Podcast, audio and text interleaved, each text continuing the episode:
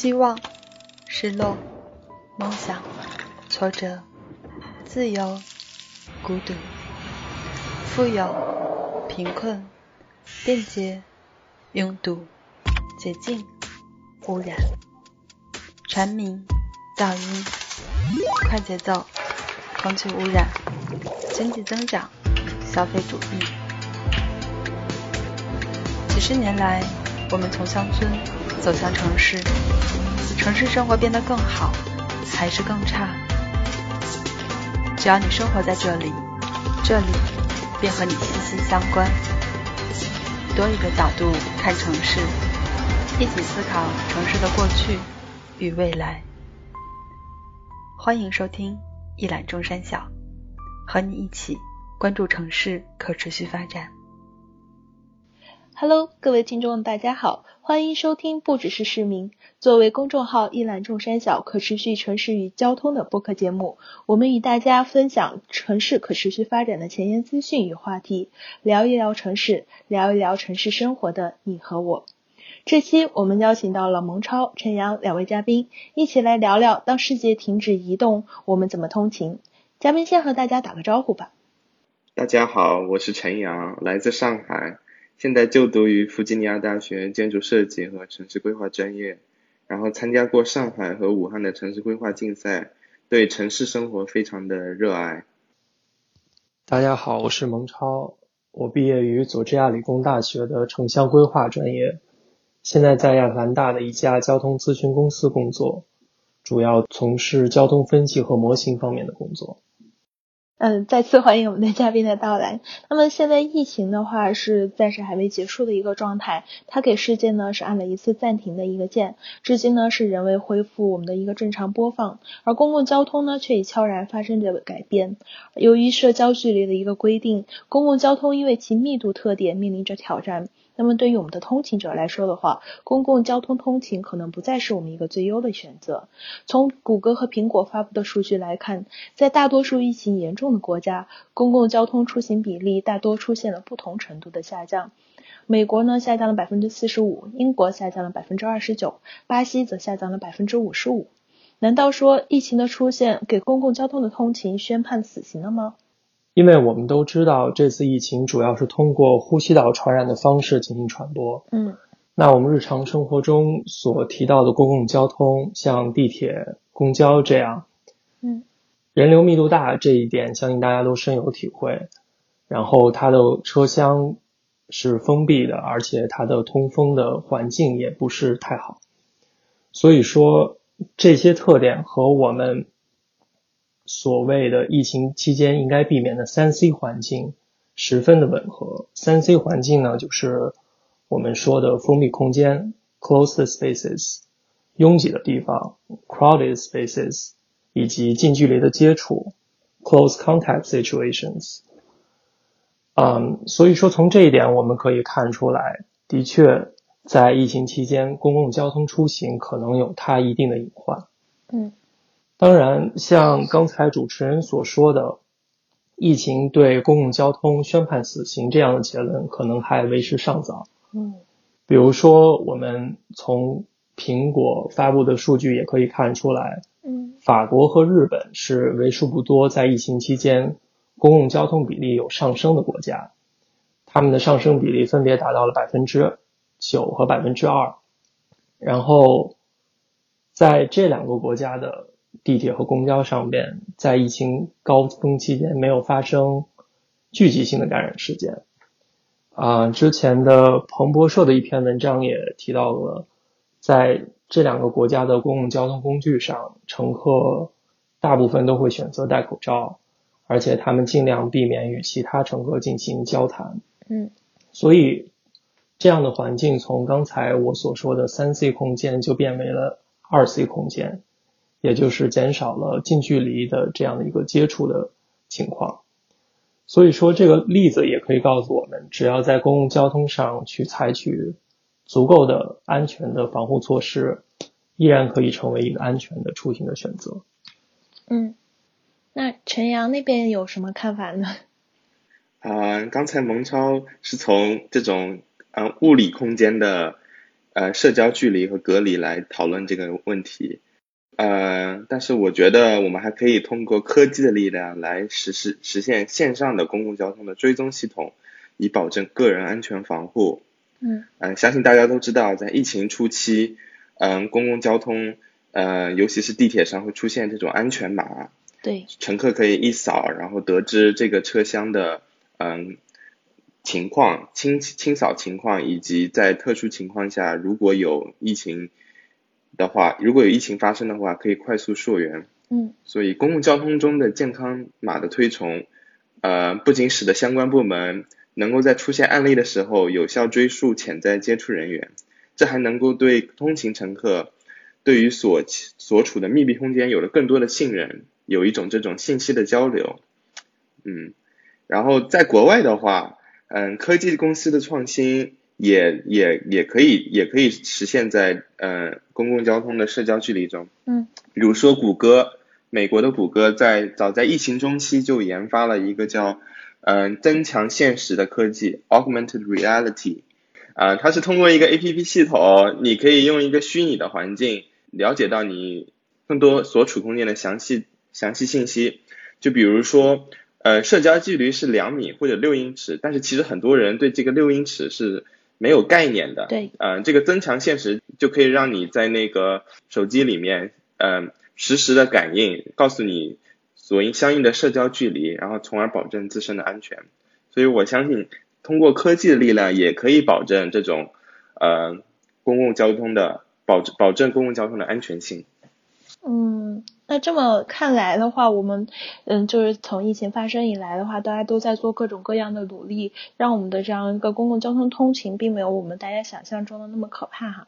那疫情发展至今呢，虽然并没有结束的话，但公共交通呢，却因此正在就是悄然发生着改变。那这里能请两位嘉宾能介绍一下，就是疫情期间通勤人员关注的一个变化吗？然后同时它对于城市整个的一个管理带来了什么样的一个挑战呢？嗯，相信当前的重点呢，肯定是关心在通勤过程中我是否处于一个安全的环境。嗯每个人应该都考虑过这样的问题：说我每天乘坐公共交通上班是否还安全？我有没有必要去转乘其他的交通工具？对，所以说，每一个人的出行的频率也有一定的改变，呃，尽量限制在必要的出行，比如说上班、上学以及必要的采购等等，以此来减少感染的风险。嗯对于公共交通运营的部门呢，他们的重点应该是在如何保证乘客的安全环境的情况。嗯，他们就要去进行一些措施，去考虑说如何保证在车厢和站内的适当的人流密度，比如说像短期的嗯巨大客流，比如说早晚高峰，嗯他们要考虑说在这样的情况下应该进行怎样的措施。嗯呃，相应措施，比如说像错峰出行，以及鼓励弹性在家办公等等。嗯嗯，对于城市管理的角度来说，肯定是造成了一定的挑战。嗯比如说，在疫情期间，一些人从公共交通转向了其他的替代方式，私家车或者慢行交通等等。嗯，这样的变化对于城市的管理整体都提出了一个很大的问题。对，因为很少有城市的总体规划能够嗯准确的预测到在未来会发生类似于像疫情这样的重大的突发事件，并且进行一个提前的防范等等。嗯嗯。那其实这么看来的话，就是韧性城市的这样一个规划，其实，嗯，在未来的这样一个规划的体体系当中，还是有必要就是进行这样一个发展的哈。那刚才蒙昌宁有提到，就是在家办公，那在家办公它产生的一个最直接的影响，就是对我们通勤客流量的一个减少。那么对这样的一个情况的话，公共交通的一个运营模式呢，它可以做出哪一些转变来应对这样的一个情况？嗯，我觉得这个问题我们需要从它发生的原理来进行思考。嗯，比如说，就比如说重新理解通勤对于人们的意义。嗯在疫情前，虽然有这种远程办公的软件能够实施这个条件，嗯但是其实很多传统的公司，人家更看重这种面对面能够及时得到反馈性的工作环境。嗯因此，对于在之前对于通勤客，他们是有一个固定的时段和固定的线路使用公共交通的，比如早九晚五。嗯，对，然后据统计，疫情在疫情前，上海每天通勤客的时间都在一个小时十五分钟左右。嗯在这种情况下呢，运营商是可以预测客流，并且安排固定的线路和时间表来来来进行应对的。嗯啊、而在疫情后呢，由于这个客观的因素以及相应的各类远程办公软件的改进，这种在家工作的模式变得更加可行了。是的，于是这个工作模式就变得更加灵活了。嗯比如说，有的公司会要求错峰上班，然后这些呢都对传统的通勤模式会提出影响。嗯嗯、就这个情况而言，现在呃现在推崇的一种模式是灵活度，也就是说呃比如公交车，公交车的话，运营商可以把一些很长的线路改为客流量较小但灵活度高的模式，同时对通勤在居住区和办公区区之间的路线可以做出适当的调整。嗯这样短期的调短期的情况下，呃，可以满足乘客多样化、不同的灵活需求。长期来说呢，这些运营商可以根据短期的客流表现来进行相应的灵活性的处理，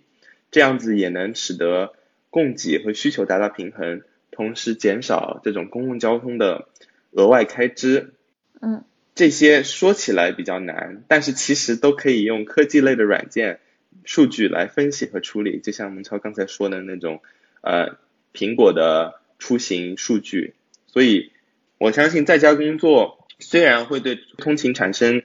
客流量的影响，但是长期来说能够满足呃用户更加个性化的需求。嗯，哎，那我这里是不是可以理解，就是稍微对你刚才描述进行一个理理解啊？就是如果我是嗯对这样的一个不确定的这样一个高峰期的一个调整的话，我可以通过数据软件经过分析之后，比如说我的公共交通公交车的这样一个排班，那么我就可能在嗯高峰期的时时候的话，我一个发车的一个频率就会增加。然后在平峰期的这样一个频率呢，我就会相对来说是比较是进行减少的，可以这样来理解吗？嗯，可以，可以。嗯嗯，好的好的。那蒙超呢？你对这这个还有什么想法吗？嗯，除了陈阳刚才所说的，我想补充一点，就是应该增强公共交通系统和其他的交通系统之间的联系，也就是我们所说的最后一公里的问题。嗯因为虽然现在大多数城市的公共交通系统已经足够发达，覆盖了大部分的我们日常生活中的出行的目的地，但是很多的时候也会需要去转乘其他的公共方式，比如说像共享单车或者步行等等。嗯，对，嗯，举这样的一个例子，比如说在疫情期间我要去一个地方，嗯然后我考虑到在中间换乘的时候，可能要与很多人去呃共用一个人行天桥，嗯或者说我的车站和目的地中间还需要转乘共享单车，但是我没有这个会员，嗯 所以最后我可能就放弃了使用公交呃出行这样的一个方式。然后选择打车是吗？对，就是促使我做出这样的一个决定，它可能不是因为公交系统内部的问题，而是说公交系统和其他交通系统之间的衔接性的这样的一个问题。嗯所以说，下一步对于公交系统来说，除了提高自身本身的情况下，还需要去着眼于这一方面，然后形成一个更完善的交通系统。那就是刚才所说的，我们不管是就是提供灵活度更高的一个模式呢，还是说通过与公交系统与其他的一个交通方式的这样一个无缝转接，那么各种模式的一个提出呢，其实都是为了让我们的市民可以继续选择我们公共交通进行一个出行。那这里就不得不提到，就是重塑市民对公共交通出行安全的一个信任。那么具体有没有一些措施或者设计是可以嗯在这里发挥到比较良好的作用的呢？这个设施和设计呢，可以涉及很多领域，但是我认为其中最重要的部分呢，是以人为本，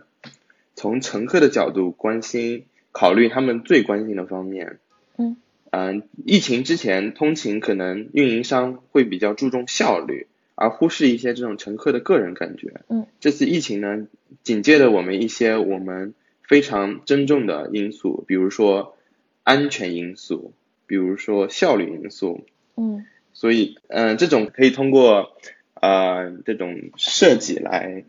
迎合他们的需求。嗯举一个比较简单的例子，一个就是公共交通内基本的导视重新设计。嗯，在疫情之前，很多城市的这种转乘系统不是很明确，所以会导致人们不知道往哪儿走，这样就会导致车站内嗯客流积压。嗯通过一个简单的设计，比如说通过一个指示牌上面的箭头变化，就能重新进行设计。嗯比如说像上海地铁现在三四号线共线段，大家不知道有没有注意到，在疫情后，他们在站厅层增加了一些等待区和指示区，然后在站台上放置了排队线，以及放置了社交距离的一些基本的标识。嗯这样子呢，能够提醒乘客时时注意他们的社交距离，同时通过这种嗯控制客流的方式来保证车站客流堆积。嗯然后呢，同时在 APP 上面，不知道大家有没有发现，上海地铁大都会 APP 上最近添加了一个功能，显示了车厢的拥挤度提示。嗯虽然这个拥挤度提示还没有实时，还不是实时的，只是只是一个预测，但是这种很细小的差别，设计差别能让乘客身临其境，感受社交距离下新环境的日常。嗯嗯，其他的话，从政府的角度去想，乘客的不信任其实很大一部很大一部分都是来自于对当前疫情情况的不确定性。所以说，公共交通它其实本身还是拥有一个比较稳定的用户需求的基础。嗯比如说，我们看苹果公司最近发布的出行数据，到六月中旬，德国的公共交通的需求已经达到疫情前的正常水平的百分之九十，嗯而法国呢，这个数字为百分之七十。嗯相比疫情期间百分之十这样的数据，可以说基本已经恢复到了一个比较正常的一个水平。嗯所以说，对于疫情的一些信息，呃，政府部门和公共交通的管理部门在分享这些信息的情况上，应该做到一个公开化、透明化，这样可以赢得乘客对于公共交通的这样的一个信任，嗯而且也可以重塑他们对于公共交通安全的信心。嗯，那这样看来的话，不管是从数据还是我们现实生活当中接触到的，那么乘客的话都已经逐步在恢复对公共交通出行的一个信任了。就目前国内的疫情来说的话，是逐渐趋于稳定的，然后人们也对就是感觉像是恢复了正常生活一样，对地铁呀、公交啊，包括火车呀、动车呀、飞机这样的一个出行呢，已经嗯。就目测而言，感觉像是回到了一个以往的一个水平呢。但是人们对于就是这样，嗯，交通出行方式的一个安全性和公共空间的这样一个需求来说，是比以往更加严格了。这样的一个需求呢，就导致我们通勤交通的一个选择呢，出现了一个多样化。那么它会给城市交通带来怎样的一个影响呢？比如说，我为了考虑安全问题，我是否就是可能会考虑自己去购买一辆私家车？嗯，大部分时间的情况下，我会选择私家车出行。那比如那私家车出行，这样会出现一个急剧的一个增长吗？就像主持人刚才说的，现在国内的疫情已经到达了一个稳定的水平，然后社会的经济活动已经回到了之前的一个正常的状态。嗯所以说，在疫情期间，从公共交通分流出去的这一部分乘客，一部分去选择了私家车，但是考虑到政策和成本的这样的一个因素，嗯不会成为绝大多数人的一个长期的一个选择。另外一部分人去选择了慢行交通，比如说骑自行车或者步行上班。嗯但是这样的一个方式呢，受到通勤距离以及天气影响啊对很大的一个制约。比如说，我的家离工作单位有一定的距离，我一个月内骑自行车上班一两次我可以接受，但是如果让我天天去上班，嗯骑自行车的话，可能也不是一个很理想的一个选择。而且在刮风下雨的时候，我也没有办法去选择步行或者骑车去上班。所以说，当疫情恢复以后，嗯这一部分的人，绝大多数还是会回到公共交通上来，因为对于这一部分用户来说，公共交通还是一个最理想的一个选择。嗯。还有刚才我们所提到的在家办公的这样的一个问题，嗯。如果说在未来在家办公成为一种选项，呃，它对于城市交通最直观的一个影响就是可能早晚高峰的拥堵会得到一定的缓解，早晚高峰的地铁上可能没有那么多的人，嗯呃，但是因为在家办公不会成为一个主流的绝大多数人的这样的一个选择，嗯。所以在北上广这样的城市，呃，在家办公，它可能对于当前的交通情况拥堵，可能它的影响会是微乎其微的吧，就是可能从特堵变成大堵，但该堵还是会堵。按这里提到在家办公，我觉得未来的办公的方式可能，嗯，在家疫情这次也相当于是一个嗯转接口吧，可能有一些企业它会发现在家办公的一些优势。那么在这里我们就不展开说了，具体的话大家可以听一听我们往期针对在家办公有一个单独的这样一个播客的一个讨论。那陈阳呢？你对这方面还有其他的一些什么想法吗？就是带来怎样的一些影响？嗯，呃，我觉得就像我刚才之前说的，科科技确实能改变生活啊。对，就是这种现在大家现在有很多这种以大数据为主的科技类的服务，嗯比如说共享单车、共享拼车之类的。我觉得这些其实能很好的补弥补公共交通在灵活度方面的缺陷，嗯 然后能对传统交通、传统的公共交通这种行业带来巨大的影响。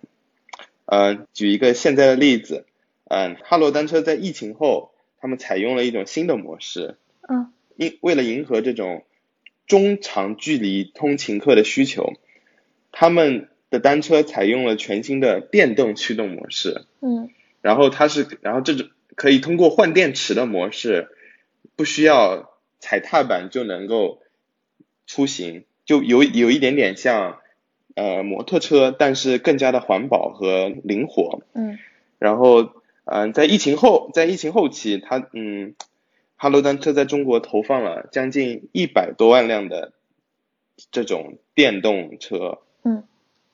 这种模式其实非常的受欢迎，然后在带来了灵活性的同时，让一些通勤客认识到，呃，移动单车也能成为通勤的一种可靠的因素。嗯此外，像这种很多共享服务的兴起，比如说专车服务，这种行业的优势在于它能够保证通勤效率的同时，提供私人化的服务。比如说你在线上可以预定一个专车，你可以在线查看这个专车的司机，然后到过的地方，嗯从而对它的安全指数进行进行嗯、呃个性化的评估，这样能最大程度的保证呃乘客的安全度。嗯嗯，所以就像之前所说的，这些科技类的产品带来的灵活性和这种个性化功能，既可以成为公共交通良好的补充服务，在一定程度上也会造成一种商业竞争。嗯嗯，就我比较认同这样刚才说的，就是科技的话，已经为我们的一个传统交通呢是注入了一个新鲜的一个血液，那么也为我们带来了更多优良的这样一个出行的一个选择。那么这里想就是因为科技的话，也是我们未来主要的一个发展的一个方向。那这两位嘉宾可不可以再展开的稍微说一下，就是科技型的一个交通服务产品在疫情后遇到了一些什么样的一个情况，他们的一个发展的一个趋势又是怎么样的？好的，嗯，相信大家已经对移动单车非常的熟悉了，但是呢，我们如果往历史上来看，其实共享单车多兴起于二三线城市，而不是一线城市。对，这是因为在那个时候，这些城市的公共交通网络并不发达，嗯，呃，所以人们倾不不会倾向于呃选择公共交通来使用，而是选择而是会选择这种共享单车更灵活的出行，嗯，然后在一线城市一在一线城市的话，疫情前这种单车使用者多半是解决像刚才蒙超说的最后一公里的情况，嗯，然后在疫情后呢，很多像我刚才说的短途，很多短途或者较短途的通勤客，呃，会选择骑行完整个行程。嗯。但是呢，疫情是多变的，所以这种一呃企业的工作习工作习惯也会相应相应的发生变动。同时呢，城市的公共交通建设已经在疫情后恢复原来的速度了。所以说，随着这种公共交通的完善，共享单车这些短暂的优势，呃，是不是能够长期的支撑起这个行业，是呃有待商榷，我们值得拭目以待的。嗯，呃，我同意陈阳刚才的观点。其实从另外一个角度来说，我们每年冬天在流感季节乘坐公共交通的时候，也会考虑说我要不要戴口罩，我要不要尽量的去避免和人群的这样的一个接触。嗯嗯嗯所以说，不考虑疫情的这种严重性，嗯，只是单纯的从对公共交通的影响来说，这次新冠疫情和以往的流感，都是对于公共交通用户需求的这样的一个波动。对，从长远来看，就像我刚才说的，公共交通的刚需还在那边。嗯，所以说，只要保证适当的公共交通上的安全的措施，我们应该不会看到一个很大的影响对于公共行业。嗯现在最重要的就是说，公共交通一方面要完善自身，另一方面还是要与其他的交通方式进行一个更完整的呃交通网络的一样呃的这样的一个建设。嗯。那也就是说，就是对于比如说共享类的一个出行啊，包括我们电动化的这样一个出行的话，它这些产品的一个未来的话，还是需要我们进行一个持续的观察啊，它的一个发展走势。而具体来说，我们都是需要从人的需求出发来对产品进行一个研发，这样的话会是让我们的产品呃以及我们的一个公共交通是达到一个双赢的一个走向的，可以这么来理解吗？嗯，是的，嗯嗯。那那刚才的话，我们大多数是从规划从业者的这样一个角度来讨论，就是通勤的一个问题的。现在的话，就是我们把目光，然后思维是转向政府的这样一个角度。那么随着城市交通方式的一个多元化的话，人们对于通勤呢有着更更加苛刻的这样一个需求了。那么配套设施也将成为比较重要的一个部分。这里就可以看到，举个例来说的话，米兰的话是开始重新分配它一个长三十五公里的一个街道了。仅仅提供给自行车和行人来进行一个使用，增加了一些，比如说临时自行车道呀，拓宽了我们的一个人行道呀，或者将某些街道指定为我们的一个步行和自行车的一个优先的这样一个模式。那这里的话，想继续请教一下两位嘉宾，那对于这样的一个街道改造的话，我们需要在前期做怎样的一个分析研究，来确定这条街道是不是能改成这样的一个嗯纯非机动车交通出行的呢？对，首先第一方面是要确定优化对象，因为改造它需要一定的物理条件。嗯，比如说我想在一条路上加一条自行车道，如果这条路之前只是单车道的话，那给我进行改造的空间可能就很小。嗯。如果是双车道的话，我就会拥有比较充足的空间去进行这样的一个处理。嗯嗯，第二点呢，就是考虑到一个需求的问题。嗯我们要确定哪条街道对于慢行交通有这样的一个真实的需求。嗯这些可以通过像交通分析或者用户调查等方式来得到答案。嗯另外一点，我想提的就是如何确保这些慢行交通使用者的安全。嗯呃，我们是不是在机动车道和非机动车道之间去进行一些物理的隔断，比如说绿化带，或者说路桩这样的设置，去充分保证他们的安全？嗯在伊朗的我们公众号最近推出了 NACTO 全球街道应对新冠疫情指南以及案例集的系列，嗯对于这些交通设施有比较详细的介绍。如果大家有兴趣的话，可以关注一下我们的公众号，去了解更多的信息。嗯，哎，那这里就是嗯，想插一句哈，就是刚才有提到，比如说通过一些物理隔离来保障我们这样一个非机动交通出行人的一个安全。那就是因为之前也看过一些嗯材料的话，嗯，有些专家的一个论点的话，就可能在于嗯。不需要进行这样一个物理隔断，反而更能让车行嗯私家车的一个驾驶人员的话，更加去关注行人这样的一个走向，从而来达到这样一个减缓车速的这样一个目的，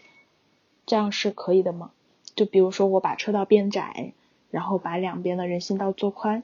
然后我在开车的时候，我就可能会有意识的来降低我的一个车速。然后，从而达到保护这样行人以及骑自行车的这样人的一个安全。对这个的话，他的想法是，对于驾驶者的角度，他们的视觉上没有这样的一个阻碍，可以更直观的去呃关注到非机动车使用者的这样的一个行进的情况。嗯，这个是有一定的科学道理的，但是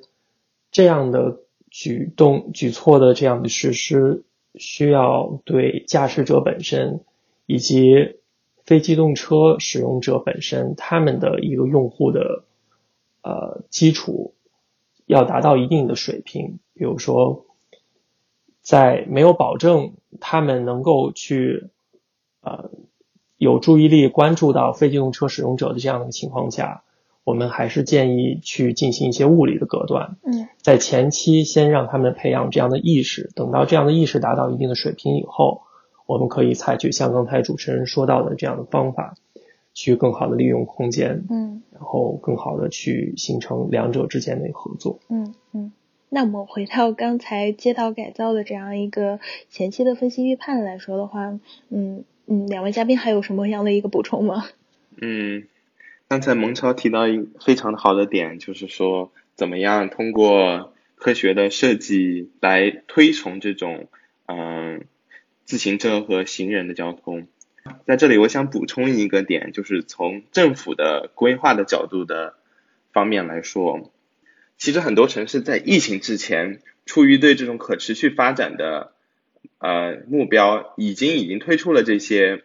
改造车道，然后让位给让位给行人和自行车的这种政策，嗯，然后这次疫情呢，可能成就成为了一个加速器，让这些过程能够得到更多的理由来进行实施。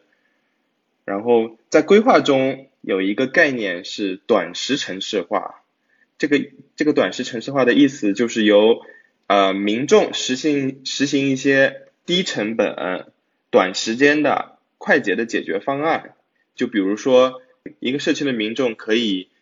在某一天的某个时段，把这个车道临时转换成人行道或者自行车道，以达到他们的这种诉求。嗯，这呃，然后政府呢也可以通过这种呃试验性的行为来做出一些，然后来评估一下这种短时政策的有效性。如果证实有效的话，他们就可以推崇。嗯。然后，对于这些刚才说的可持续发展的城市，嗯，呃，这些暂时性的措施有很大的可能就会变成长期的改进，嗯，比如说长期的把这种车道转变为人行道和和行人道，人行人行道和自行车道，嗯，呃，举一个例子，在巴黎，呃，疫情过后呢，政府在自行车基础设施方面投入了将近六千六百万美元的预算。嗯，巴黎在之前已经有了把这些把一些车道转变成人行道的临时举措。嗯，然后在这次疫情的情况下，他呃，他们就计划把这些临时的自行车道和人行道已经转变成永久性的。嗯，所以说这次疫情呢，从政府的角度来说，这次疫情很有可能会成为政府永久推行这些平常看起来不大可能的政策的一个机遇。嗯，那感觉就像是我通过这次疫情，我选一个示范点来进行这样一个短时的这样一个改造的一个试点。如果效果好的话，我就把一个临时性的把它变成永久的；如果效果不好的话，然后就 pass 掉这个方案，是这样吧？是的，嗯。行，那那在这样的一些街道的一个改造下的话，那么我们就会产生一个疑问了。那它这样的一些对于嗯私家车道改成非机动交通出行来说的话，对私家车的出行呢就会产生的一个影响了。嗯，由于的地缘呀、政政治呀、经济呀等多项因素的话，一些发达国家，比如说像美国呀、英国呀、法国呀，它与中国存在着一些明显的一个差异。嗯，嘉宾可以讲一讲，就是国外在疫情期间政府。与汽车经销商各自的态度是什么样的？嗯，或者说他们对国内有什么样的启示呢？比如说，嗯，政府对于嗯疫情期间是鼓励私家车出行呢，还是怎么样的一个措施？或者汽车汽车经销商有没有利用这次机会来进行一个车辆的一个售卖啊？这样的？对，在美国来说的话，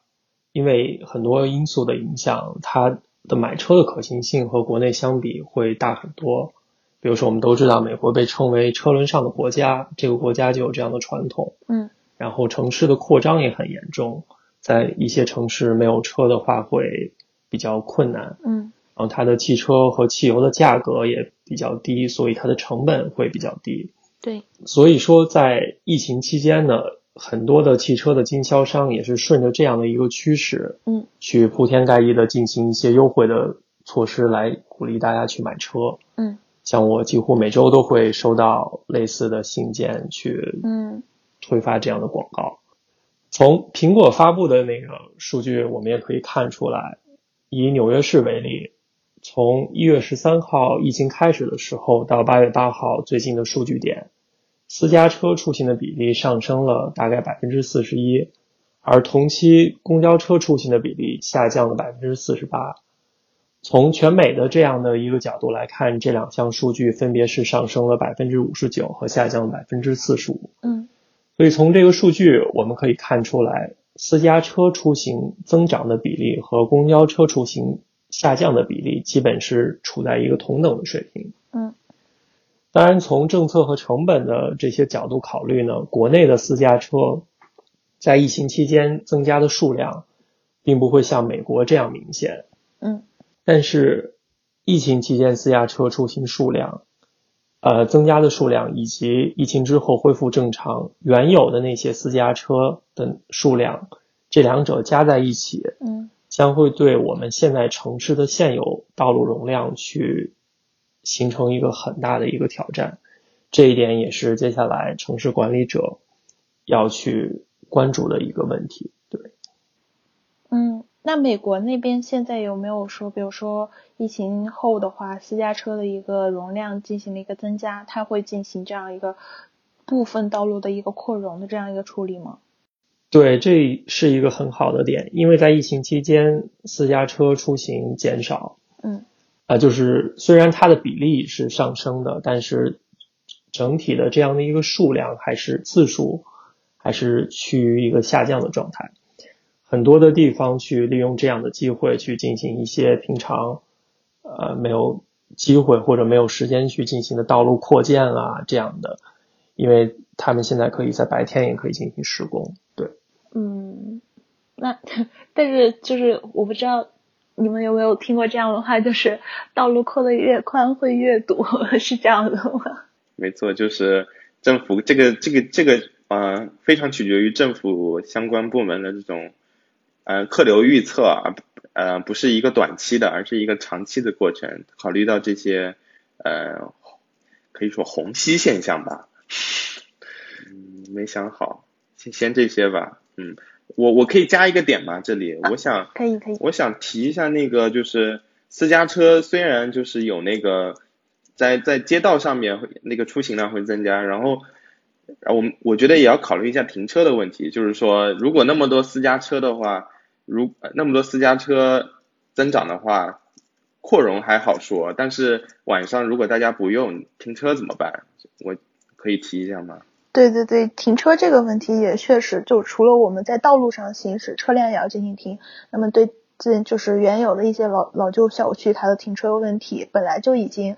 嗯，就是供需不平衡了，这样的话会更出现这样的一个问题。是的。那那陈阳，你就是对私家车出行带还带来的其他的一些思考还有吗？嗯，其实就私家车出行的话，它其实中间隐藏着一个比较深刻的社会问题，就是贫富差距。因为大家都知道私家车，嗯，持有的成持有的成本比较高，还有油，还有还要还要油还有油费这些。嗯。呃，其实在美国也是一样的情况。美国虽然被誉为车轮上的城市，人人都有车。对。但是人们使用使用车的频率是不相同的。嗯。比如说，呃。嗯，在美国有很多低收入的家庭，他受自身条件没有办法承担一些离市区近的比较比较优比较好的社区，他只能住在这些离市区比较远，然后社会安定因素比较差的这些区域，然后每天需要开车上班上下班，忍受长时间通勤带来的疲倦和感染风险。嗯，然后呢，除此之外。在国外有很多这种呃特殊工作人员，比如比如说护士或者街道上的这些环卫工，呃，他们是没有办法在家上班的，他们其实非常依赖于公共交通。嗯。所以说呢，这次的疫情确实着实扩大了这个贫富差距，把这个问题深刻的暴露出来。嗯。因此，政府在应对这些不同的通勤客的时候，也应该。把视线放在这些人身上，对，就比如说在纽约和波士顿，呃的公共交通，这个运营商他会针对这些特殊人群的工作时段加开专门的，嗯公交公交服务，或者说，嗯安家专安家专门的私家车停车位，嗯，啊，我们我们在国内的公共交通基础设施由于建设的时间较晚。会比较的完善，但是在私家在私家车方面呢，我国的基础设施其实是不完善的。嗯，所以说呢，我觉得这既会是一个庞大的挑战，也能成为一个机遇，让政府有力的改变这些。嗯，通过一些有效措施来改变这个情况，然后改善针对这些特殊人群需求的新的项目，从而保证更平等的社会关系。嗯嗯。那也就是说，我们就是其实更多的不是去考虑，嗯，当然私家车用用拥有者的他们的一些出行感受，我们也要考虑。但是我们需要就是把我们之前可能稍微忽略的，比如说一些，嗯，就乘坐公共交通出行，或者甚至只能是步行、骑行的这样的一些群众，包括你刚才提到的医护人员，或者是嗯我们的一些嗯。嗯，劳动者他们这样一些特殊的一个工作人员，他们的一些需求的话，也要纳入到我们未来的公共交通体系当中进行一个统筹考虑。这样的话，才能真正的做到人人在道路上的一个路权的一个平等性哈。那么由此看来的话，这个疫情对整个城市的一个通勤交通系统都是一个挑战，但同时呢，它也是一个机遇。就像陈阳刚才所说到的。但不论是公共交通或者私家车出行呢，都面临着这样的一个革新的一个问题。唯一不变的呢，就是我们依然是倡导大家优选公共交通绿色出行的。那么城市管理的话，可以趁此机会进行如何的这样一个优化呢？让我们的市民可以长此以往更青睐我们的一个公共交通通勤呢？嗯，首先政府应该去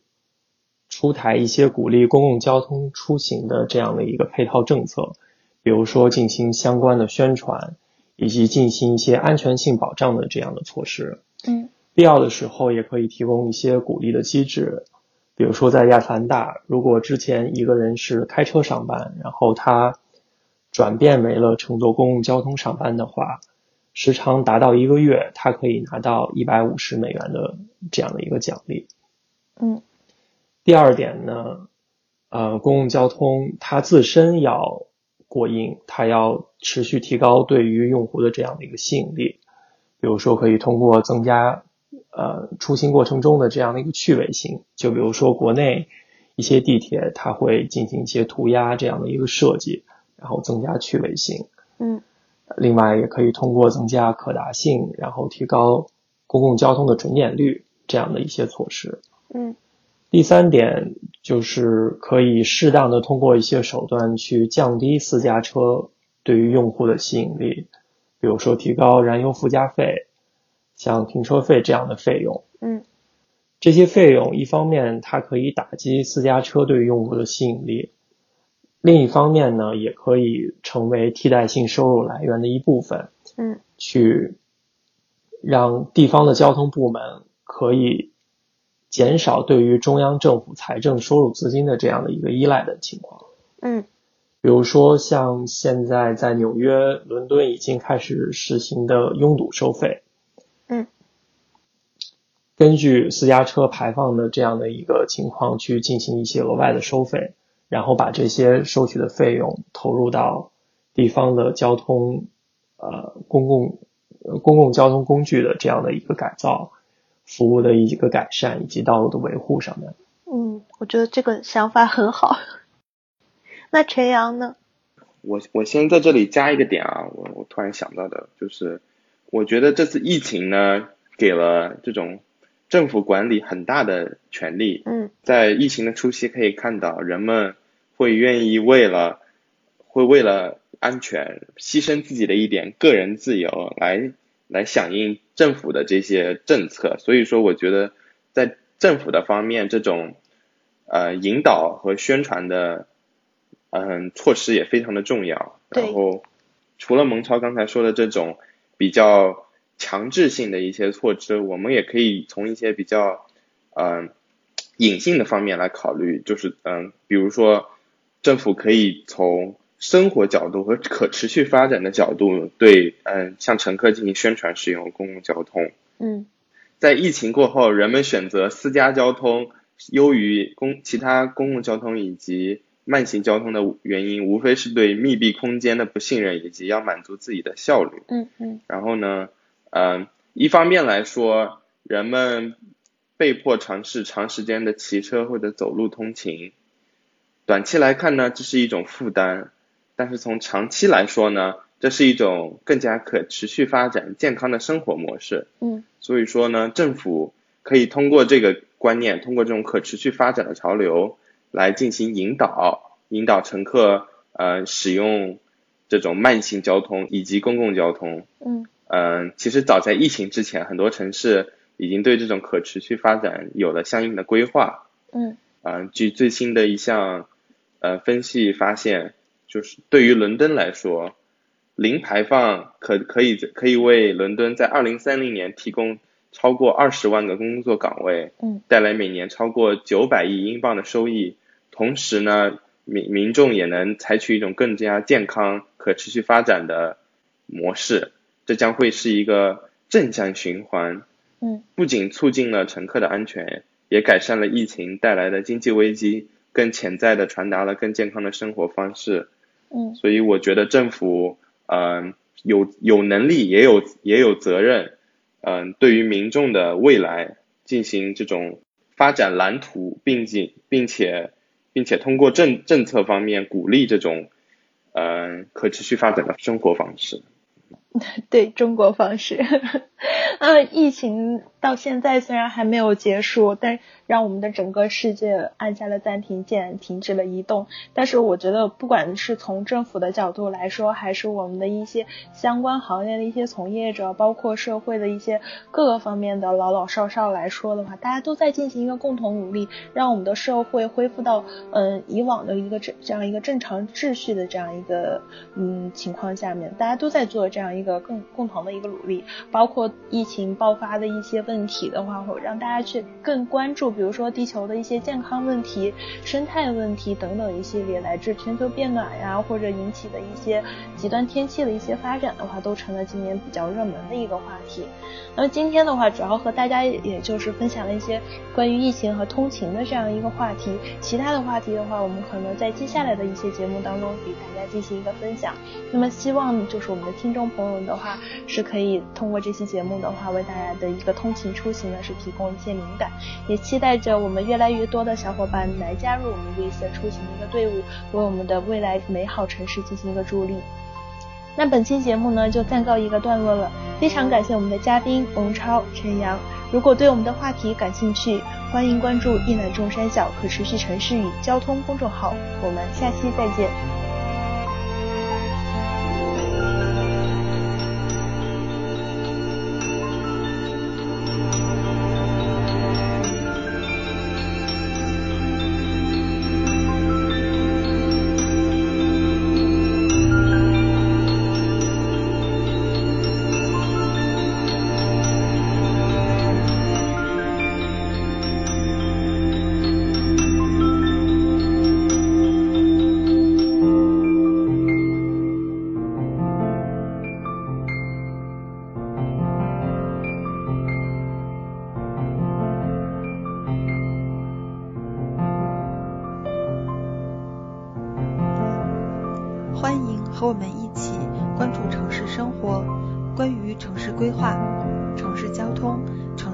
的相关话题，也欢迎在留言区与我们分享讨论。也许哪天你的留言也可以成为我们的话题。感谢收听，我们下期再见。